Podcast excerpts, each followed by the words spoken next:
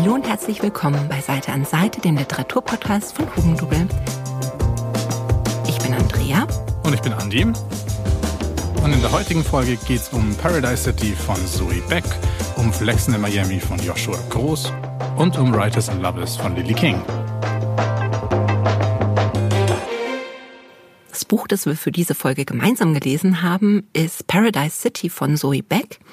Zoe Beck kennt man vielleicht von anderen Büchern wie Die Lieferantin und auch als Übersetzerin. Mit Paradise City hat sie jetzt ein Buch mit einem brandaktuellen Inhalt geschrieben, was aber erstmal so gar nicht geplant war wohl. Es spielt in Deutschland so ungefähr 100 Jahre in der Zukunft, würde ich sagen. Der Klimawandel hat ziemlich zugeschlagen. Es ist heiß, der Norden Deutschlands ist überflutet. Eine Masernpandemie hat die Bevölkerungszahlen in den 30er Jahren ziemlich dezimiert. Ganze Landstriche sind entvölkert und wir haben so riesen äh, Ballungszentren, Megacities, wo dann 10 Millionen Leute wohnen. Hauptstadt ist jetzt Frankfurt, Berlin nur noch eine Touristenattraktion. Aber den Leuten geht's an sich recht gut. Nicht zuletzt, weil Krankheiten eigentlich so gut wie ausgelöscht sind. Es gibt eine Gesundheits-App, die die Leute konstant überwacht. Alle sind sehr happy damit. Ähm, chronisch Kranke haben sogar diesen berühmten Chip unter der Haut. Und dann werden jeden Tag die Medikamente fein abgestimmt mit einer Drohne angeliefert. Die Bürger werden eigentlich mittlerweile fast permanent überwacht, aber trotzdem geht's allen damit ganz gut. Es gibt auch fast nur noch staatliche Nachrichtenagenturen.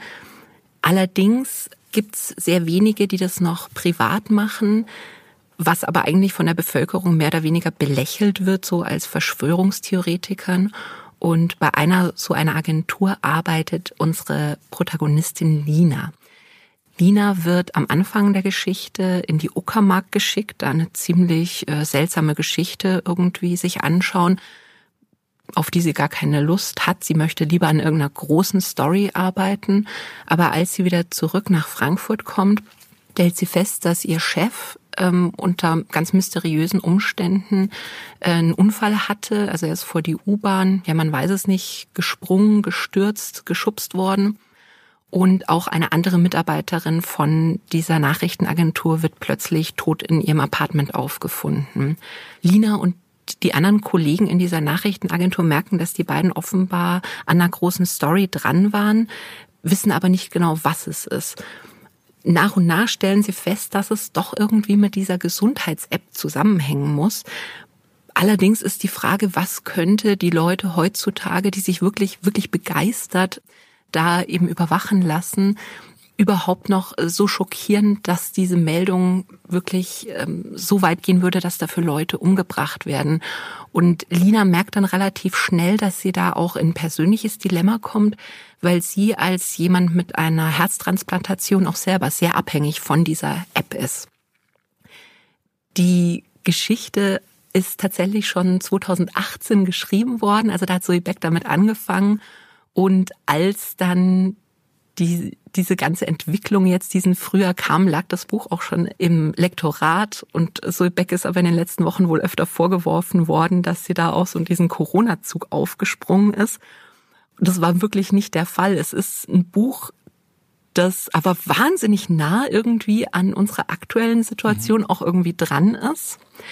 Wobei sie ja gar nicht jetzt die Corona-App oder sowas kritisieren würde, sondern ihre Idee war ja eigentlich über Fitness-Apps, weil sie sich so aufgeregt hat, dass sie immer so Schrittzähler vorinstalliert auf dem Handy hatte und dann irgendwann mal die Diskussion aufkam, ob man diese Schrittzählerdaten nicht auch mit der Krankenkasse abgleichen könnte und dann dafür irgendwelche Prämien in Angriff nimmt. So kam eigentlich diese Idee zu der Geschichte, die sich jetzt irgendwie als wahnsinnig prophetisch entwickelt hat, wenn man es jetzt so liest. Das Spannende ist ja wirklich, dass es ja definitiv eine Dystopie ist, die sie hier mhm. aufbaut, aber auf gar keinen Fall Science Fiction. Also du hast schon viele Sachen angesprochen, zum Beispiel, dass, dass der Norden Deutschlands gerade an der Nordseeseite überschwemmt ist. Das ist ja jetzt nichts aus der Luft geholt. Das ist, man mhm. weiß ja, dass da die, der, der Wasserpegel, dass der steigt und dass es da eben Überschwemmungen geben wird, wenn der Klimawandel so eintritt, auf was er aktuell zuläuft. Und auch sowas wie es kommt ja auch stark vor, dass diese Megacities, du hast schon gesagt, Frankfurt wird auf einmal zur Hauptstadt, mhm. Ähm, dass die dann in so einem wahnsinnig großen Unterschied stehen zu den ländlichen Regionen. Mhm wie jetzt in der Uckermark, da wird ja auch zum Beispiel angesprochen, die haben dann keinen Strom mehr, sind nicht mehr regulär mit Wasser versorgt und da verstärkt Zoe Beck ja in dem Aufbau ihrer dystopischen Deutschland-Welt hier, ähm, verstärkt sie ja nur so Tendenzen mhm. oder Spuren, die aktuell auch schon da sind. Und dann gerade mit so, mit diesem Umgang mit Nachrichten, also dass da zum Beispiel die Regierung in dieser dystopischen Welt dann mehr oder weniger ihre eigenen Nachrichten schreibt und die Leute da alle so zufrieden sind, das hat ja schon so was Orwellhaftes. Da denkt man ja auch gerade so an 1984 und gerade, dass da die, die Leute mit diesen digitalen Apps, wie jetzt dieser KOS-App, dieser Gesundheits-App, oder die heißen ja auch dann Smart Cases, die mhm. Geräte, mhm. die alle haben, da verstärkt sie ja wirklich nur Aspekte, die heute schon so beobachtet sind. Also sie musste da jetzt sich gar nicht viel einfallen lassen, mhm. um diese dystopische Welt zu entwerfen. Und das finde ich macht's dann vielleicht auch ja in einer Art prophetisch, weil es ja dann schon so eine ja schon fast so eine Near Future Dystopie mhm. ist und definitiv keine ausgefallene Science Fiction. Ja, ich glaube halt so diese Corona-Warn-App, die hätte sich jetzt keiner gedacht, dass wir dann tatsächlich irgendwie Gesundheits-App so alle auf dem Handy haben, wobei das ja auch, wie gesagt, nichts ist, was so Ebeck kritisiert, sondern es geht auch im Wesentlichen darum, was passiert eigentlich, wenn man Algorithmen plötzlich äh, hochmenschliche Entscheidungen treffen lässt, was ja auch ein Thema ist, wovon viele Wissenschaftler mittlerweile warnen.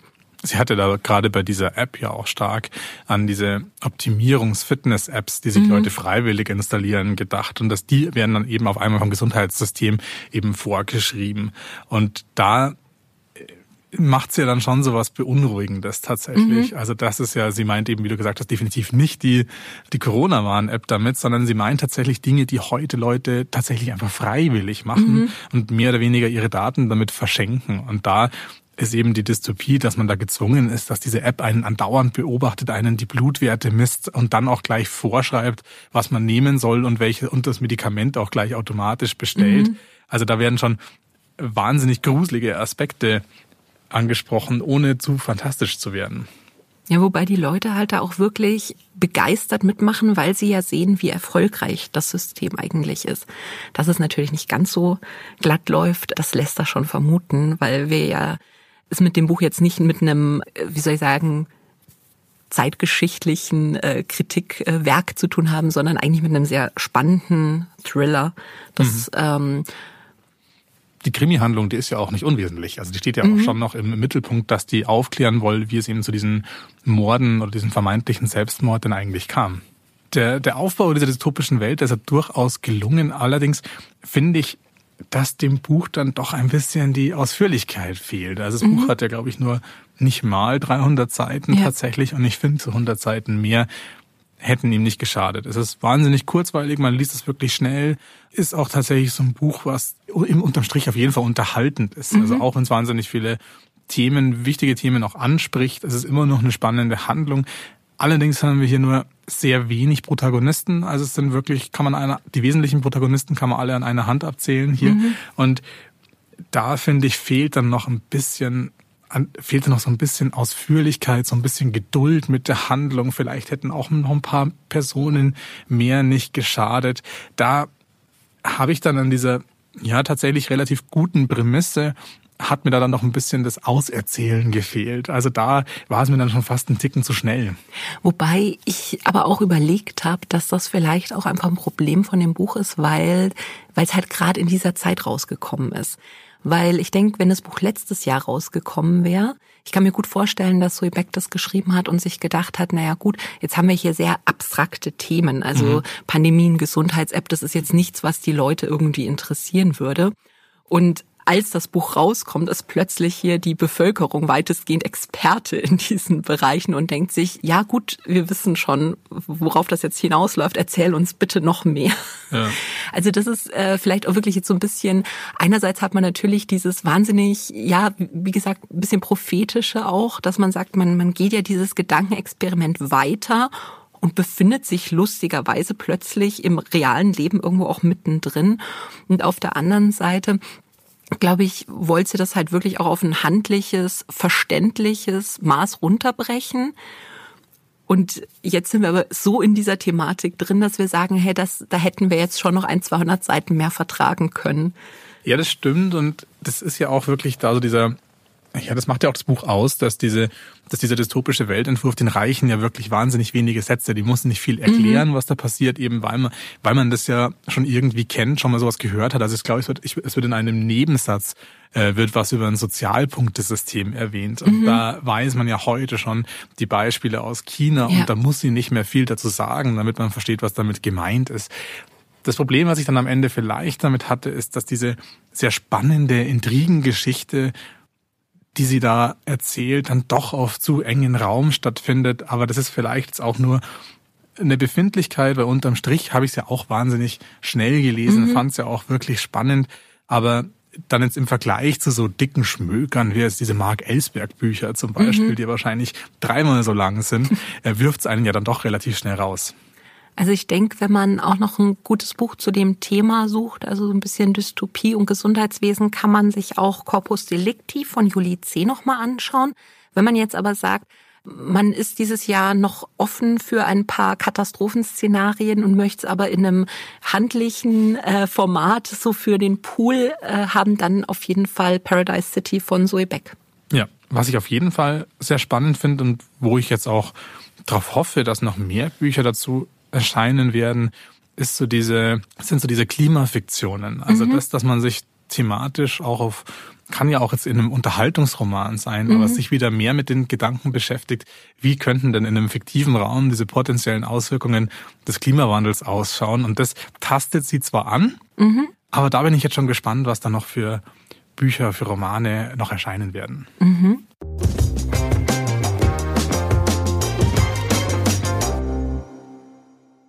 Ich weiß nicht, wie es dir da geht, aber manchmal fängt man ja dann doch nochmal Bücher an, die man ganz pragmatisch noch daheim rumliegen hatte, die man dann doch nochmal lesen möchte. Und ein so ein Buch war auf jeden Fall Flexen in Miami von Joshua Groß.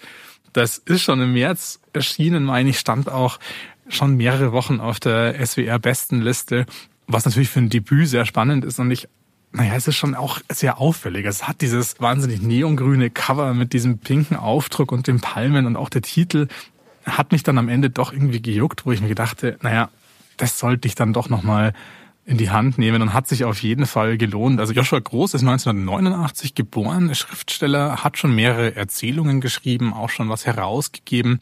Und mit Flexen in Miami hat er tatsächlich vor zwei Jahren beim Bachmann-Preis teilgenommen. Ah. Bei dem Wettbewerb hat er nicht gewonnen, aber war noch einer der Texte, die dann doch in Erinnerung geblieben sind. Und dieses Jahr ist eben der Roman, der vielleicht ursprünglich nur eine Erzählung war, erschienen. Und was ihn tatsächlich so spannend macht, dieses Buch, ist einerseits will man ja auch wissen, was es mit diesen Flexen in Miami damit äh, denn eigentlich aus sich hat, aber es ist tatsächlich ein autobiografischer Roman, beziehungsweise er schafft da ein virtuelles alter Ego. Also der Hauptprotagonist heißt ebenfalls Joshua, ist auch junger Schriftsteller mhm. und kommt eben über ein Stipendium für ein Jahr nach Miami, um dort einen Roman zu schreiben. Und das Buch beginnt schon relativ merkwürdig, weil der ist da ja nicht in so einem Delirium, aber der hängt irgendwie auch bloß zu Hause rum. Man erfährt nicht wirklich, was der da eigentlich macht. Und auch zu dieser Stiftung, die ihm dieses Stipendium gegeben hat, hat er auch keinen Kontakt mehr. Das Einzige, mhm. was wir am Anfang wissen, ist, er wird irgendwie mit Drohnen versorgt. Die bringen ihm dann Geld, die bringen ihm Lebensmittel, die bringen ihm Marihuana. Und das, was er wahrscheinlich den ganzen Tag nur macht, ist äh, ist tatsächlich Marihuana zu rauchen und Espresso zu kochen. Also das ist zumindest das, mit dem das Ganze losgeht, bis zu dem Tag, wo er zu einem Basketballmatch geht. Und dort lernt er Claire kennen. Die ist promoviert in Meeresbiologie, sitzt neben ihm und dann werden sie auch noch von dieser Kisscam eingefangen, müssen ah. sich küssen und daraus entwickelt sich dann natürlich auch eine Liebesgeschichte und ganz nebenbei läuft ihnen auch noch Shaquille O'Neal über den Weg auf einer Party. Also beginnt schon relativ weird und eröffnet da in dem Fall eine relativ schön erzählte, nette Liebesgeschichte, die aber dann parallel nur ein Teil vom Plot ist. Gleichzeitig geht es nämlich um ein, ein, ja, ist kein Videospiel, aber so ein Virtual Reality Game. Das heißt da Cloud Control und da erschaffen sich alle, die da mitspielen, Avatare, die ausschauen wie sie selbst. Mhm. Und die anderen mitspielenden Figuren in diesem Spiel schauen aus wie ihre realen Freunde, weil sich dieses, diese App speist sich aus den Daten von den sozialen Netzwerken, aus den Kontakten und stellt sich aus den Fotos dann eben die anderen Protagonisten zusammen. Aber aktuell scheint da irgendwas schief zu laufen in dieser App, weil die befinden sich in so einer Art Krieg gegen Spams. die in dem Fall anscheinend so ganz komische Plünderer sind, die bekämpfen dann die Avatare, die da eigentlich nur sind, um friedlich irgendwelche Karma-Coins zu sammeln. Und da gehen ganz merkwürdige Dinge ab in diesem Spiel und gleichzeitig verschwimmen dann immer mehr die Grenzen zwischen diesem virtuellen Spiel und zwischen der vermeintlichen Realität. Und da könnte man jetzt meinen, gut, das hatte man jetzt schon in anderen Romanen. Also Beispiel, was jeder kennt, ist vermutlich der Erebos von Ursula Posnanski, mhm. was ja auch darum geht, wie ein Computerspiel immer mehr ins echte Leben übergreift. Was aber den Roman dann doch so besonders macht und das ganz ohne großartig experimentell zu sein, ist, dass dieser Text das auch nochmal widerspiegelt. Also wir haben hier immer mehr den Verdacht, dass das nicht so ganz stimmt, was der uns da erzählt, dieser mhm. fiktive Joshua. Oder wir fragen uns auch immer mehr, ja, wer erzählt denn da gerade eigentlich? Befindet er sich gerade in der echten Welt? Befindet er sich gerade im Spiel? Die Grenzen, die verschwimmen da immer mehr. Und das Buch beginnt ganz witzig mit dem Satz, den ich auch erstmal nicht verstanden habe, nämlich ich ahne überall Glitches. Ah. Sagt dir was? Ja, Glitches, das sind so, so kleine Fehler quasi ja, ich, in der Programmierung. Ich musste das, ich musste das googeln tatsächlich. So. Ich habe nicht gewusst, was es ist. Und es sind, wie du sagst, es sind eben so Fehler in der Darstellung. Also keine mhm. Fehler in der Matrix, aber zumindest, dass man irgendwas merkwürdig ton- oder visuell technisch dargestellt mhm. bekommt. Und er bekommt quasi im echten Leben den Verdacht, ich ahne überall Glitches, also dass da irgendwas nicht stimmt. Und da machen wir als Leser dann im Endeffekt weiter, weil dadurch, dass wir so langsam den Verdacht bekommen, Mensch, da verschwimmen jetzt aber so diese Grenzen zwischen Realität und Fiktion, diese Grenze zwischen Realität und virtuell suchen wir dann selber schon die Glitches im Text mhm. tatsächlich, was dann gerade bei so einem unzuverlässigen Erzähler ja wirklich Spaß macht. Ich meine, zwischendrin kommt dann auch nochmal ein sprechender Kühlschrank vor oder dann fragt man sich, wie das denn eigentlich sein kann, dass der, ähm, dass ein Rapper, den er am Anfang hört, ähm, Jellyfish P heißt der, mit, äh, mit dem hat dann auch noch seine Freundin was und er ist mit im zweiten Teil mit dem dann auf so einen merkwürdigen Drogentrip durch Florida unterwegs. Also völlig okay. ausgefallenes Buch. Man kommt aber trotzdem relativ schnell rein und das macht dann tatsächlich Spaß. Also diese Spielerei mit diesen verschiedenen Aspekten und trotzdem hat man aber noch dieses Thema der Identitätssuche. Also das ist ja immer noch so ein junger Künstler, der sich aber auch als Künstler versteht. Also der sagt da das sagt irgendwo im Roman, sagt er, er ist eigentlich, eigentlich ist er ein Hippie, der den versucht, einen Angestellten zu spielen. Also da hat man natürlich auch dieses avantgardistische Künstlertum noch mit drin, diese Suche, wo er denn eigentlich hingehört. Er sagt an einer Stelle zum Beispiel, dass er vermeiden will, fake zu sein. Also er strebt da unbedingt danach, authentisch zu sein, wo er aber auch noch nicht so ganz weiß, was das denn am Ende überhaupt heißen soll. Also man hatte so eine späte Adoleszenzstory, die vielleicht auch sehr stark postpubertär anmutet mhm. an manchen Stellen und das Ganze in so einem erzählerischen Gewand, dass man sagen kann, da, da kombiniert er Postmoderne und Postpubertät in dem Fall. Und das wird von dieser merkwürdigen, ja, von dieser merkwürdigen Atmosphäre, von diesem Surrealen, wird es dann so verzehrt, dass man dann am Ende eigentlich auch nicht mehr wirklich auseinanderhalten kann, was man da eigentlich gerade gelesen hat. Und das hat dann am Ende, obwohl es wirklich Spaß macht und auch irritiert, war das einfach wahnsinnig toll, dem zuzuschauen, wie so ein junger Debütautor sich da auch gerade irgendwo austobt. Den Titel Flexen in Miami hat er tatsächlich auch in einem Interview erklärt. Und mhm. zwar hat er bei Flexen nicht an das handwerkliche Flexen zum Beispiel gedacht, okay. sondern äh, an Rap. Und hat es irgendwie so erklärt, dass Flexen im US-amerikanischen Rap hat was zu tun mit einer sehr stilisierten Selbstdarstellung und das mhm. überträgt er ja auf seinen eigenen Roman und auf die Erzählweise. Also dass da alles so ein bisschen drüber ist und am Ende aber auch nicht unbedingt in sich zusammenfällt. Und das hat tatsächlich wahnsinnig Spaß gemacht, auch wenn man am Ende ja, sich selber wie auf so einem psychedelischen Trip fühlt. Aber für alle Freunde von etwas experimenteller Literatur ist das auf jeden Fall ein guter Tipp. Das hört sich wahnsinnig cool an. Jetzt habe ich tatsächlich auch ein Buch über eine, eine Schriftstellerin in meinem Fall, was aber lang nicht so weird ist wie dein Buch, hm. aber was mir wahnsinnig gut gefallen hat. Und zwar ist das Writers and Lovers. Das ist das neue Buch von Lily King. Lily King kennt man vielleicht von ihrem Buch Euphoria, was ja so ein eher historischer Roman über eine Naturwissenschaftlerin war. In Writers and Lovers geht sie aber in eine ganz andere Richtung Und zwar geht es da um Casey. Und Casey wollte schon immer Schriftstellerin werden. Nach der Universität sagt sie auch wirklich, ich setze da jetzt alles auf eine Karte. Sie sucht sich jetzt keinen normalen Job in Anführungszeichen, um Karriere zu machen, sondern sie entschließt sich einfach nur ihre Rechnungen zu bezahlen, indem sie abends kellnert und den ganzen Tag wirklich Zeit zum Schreiben hat. Dadurch, dass er halt auch jetzt nicht viel Geld zur Verfügung hat und auch noch ein riesen Studentendarlehen abbezahlen muss, lebt sie auch auf dem auf dem Grundstück von einem Freund ihres Bruders in so einer Art Geräteschuppen, den sie sich eingerichtet hat. Sie hat also wirklich ein sehr, sehr minimalistisches Leben, was sie komplett eigentlich auf dieses Schreiben ausgerichtet hat. Und inzwischen sind sechs Jahre vergangen und sie ist noch keinen Schritt weiter. Sie ist jetzt Anfang 30. Ihre Mutter ist gestorben, was sie eine ziemliche Depression gestürzt hat. Dazu kam dann noch Liebeskummer und einige gesundheitliche Probleme, die sie aber nicht abklären lassen kann, weil sie keine Krankenversicherung hat. Und jetzt fängt sie eben an, sich diese Frage zu stellen, die sich wahrscheinlich viele Schriftsteller irgendwann mal stellen, bevor sie erfolgreich sind, nämlich soll ich das jetzt wirklich weitermachen? War es das jetzt wirklich wert? Komme ich noch irgendwo hin?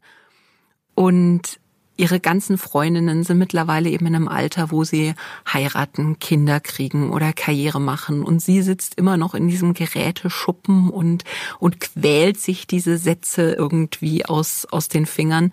Man hat auch wirklich immer das Gefühl, wenn sie anfängt zu schreiben, dass sie, dass es sich anfühlt, als würde sie joggen gehen müssen, obwohl sie Fußschmerzen hat oder so. Also es ist wirklich ein, ein richtiger Kampf für sie und sie kriegt absolut keine Unterstützung. Witzigerweise verliebt sie sich irgendwie immer in Autoren, die sie aber auch nicht unterstützen. Im Gegenteil, je, je erfolgreicher die Autoren sind, desto weniger wollen die überhaupt irgendwas von ihren Schreibbemühungen wissen. Und wie sich Casey dann letztendlich entscheidet, ob sie jetzt sagt, ich hänge meinen Traum an den Nagel oder ich ich mache jetzt weiter in der Hoffnung, dass das noch mal irgendwas wird. Das möchte ich nicht verraten. Es ist ein sehr stark autobiografischer Roman. Also ähm, ich habe ja hier das Leseexemplar, wo noch so ein kleiner Artikel von Lily mhm. King mit drin war, wo sie eben auch geschrieben hat, dass es fast eins zu eins ihr Leben damals war. Und wenn man es jetzt erzählt, es passiert ja nicht so viel, aber es macht so viel Spaß, das zu lesen, weil man so mit Casey eben mitleidet und weil ich glaube, selbst wenn man jetzt keinen Roman oder sowas schreiben wollte, aber ich glaube, viele von uns sind irgendwann mal im Leben an einem Punkt, wo man sagt, versuche ich jetzt weiter meinen Traum zu verwirklichen oder war es das jetzt? Und äh, lebe ich jetzt ein in Anführungszeichen normales Leben? Wird mich das dann überhaupt glücklich machen? Und das beschreibt Lily King mit so viel Empathie, aber auch mit sehr viel Humor, was ich wahnsinnig schön fand.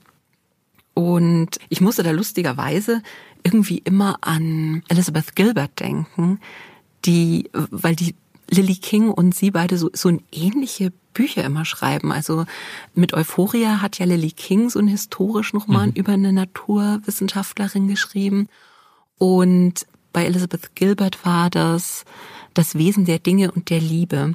Und das hat mich jetzt so ein bisschen an das Pendant zu Eat, Pray, Love eben von Elizabeth Gilbert erinnert. Aber es ist nicht so unmittelbar und es hat nicht viel mit Reisen zu tun, weil Casey hat kein Geld, aber so diese, diese Selbstreflexion und, und der Wunsch zu schreiben. Und da hat mir aber Writers and Lovers tatsächlich einen Ticken besser gefallen, weil sie eben so ein bisschen nochmal einen Filter hat und das nicht ganz so unmittelbar jetzt geschrieben hat und mit wesentlich mehr Humor und eigentlich einer sehr, sehr sympathischen Hauptfigur.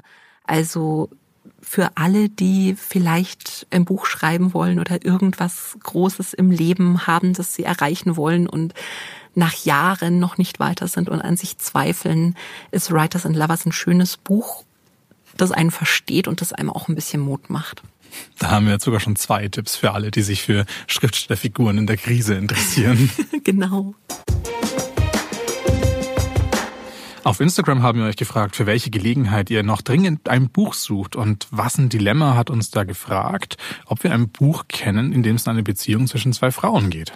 Oh, mein, also wirklich eins meiner liebsten Bücher. Es ist halt eine Graphic Novel, aber ich ich liebe dieses Buch so abgöttisch, ist Blau ist eine warme Farbe von Julie Marot. Mhm. Das ist auch verfilmt worden und ganz viele Leute sagen dann zu mir immer, ach, da gibt's ein Buch dazu. Nein, es gibt einen Film zu dem Buch, also zu dieser Graphic Novel. Und das ist was, was man ja eigentlich an so einem Nachmittag durchlesen kann. Aber ich musste mir das Buch wirklich auf drei Tage aufteilen, weil ich so am Heulen war und weil mich das so mitgenommen hat, weil es so toll und anrührend ist. Ich, ich war ein seelisches Wrack, aber auf, auf eine gute Weise. Ein Titel, den ich so gerne mal lesen möchte, ist Disobedience von Naomi Alderman. Das gibt's aber noch nicht auf Deutsch. Also warum eigentlich nicht? Das ist auch verfilmt worden. Auch über Beziehung zwischen zwei Frauen im, im jüdischen Milieu, was ich wahnsinnig spannend finde. Also bitte, liebe Verlage. Shoutout geht raus. Ja, übersetzt mir das mal. Für dich habe ich auch eine Frage, mhm. nämlich Anne Kai sucht etwas für Fans von John Boyne. Oh, da fällt mir jetzt spontan die Bücherdiebin von Markus Zusack ein. Für alle, die es kennen, ist es definitiv kein Geheimtipp mehr, aber es gibt ja immer noch einige, die es noch nicht gelesen haben. Und wer das noch nicht getan hat, sollte das auf jeden Fall tun. Das ist ein wahnsinnig spannendes, rührendes, auch mhm sehr langes Buch, ohne langwierig zu sein. Also ist wahrscheinlich schon fast ein moderner Klassiker, den jeder lesen sollte, der es noch nicht kennt. Ja, ist auch auf meiner Lieblingsbuchliste. Jetzt ähm, machen wir sozusagen einen Haken hinter das Frühlingsprogramm. Lily King war jetzt schon das erste Buch aus dem Herbstprogramm und wir haben uns schon Listen geschrieben mit unseren Wunschtiteln, auf die wir uns wahnsinnig freuen. Magst du mal verraten, worauf du dich freust? Ja, aus Herbstprogramm freue ich mich tatsächlich schon sehr, nachdem ich in dieser Folge ja einen Titel besprochen habe, nur weil er bei mir noch zu Hause rumlag, wird's mal wieder Zeit für neue Bücher. Wir haben gar nicht so viel große Namen im Herbstprogramm, aber ein paar sind es dann doch. Also zum Beispiel ist da der dritte, äh, vierte, nein, fünfte Band mittlerweile fünfte, von mhm. Joachim Meyerhoff von Alle Toten fliegen hoch. Der wird heißen Hamster im hinteren Stromgebiet. Erscheint im September. Da freue ich mich schon sehr drauf. Und ich freue mich auch, ich glaube, du dich auch auf Qualityland 2.0 von ja, Marc-Uwe Kling. Also da gibt's vieles zu entdecken. Wir sind auf jeden Fall wahnsinnig gespannt.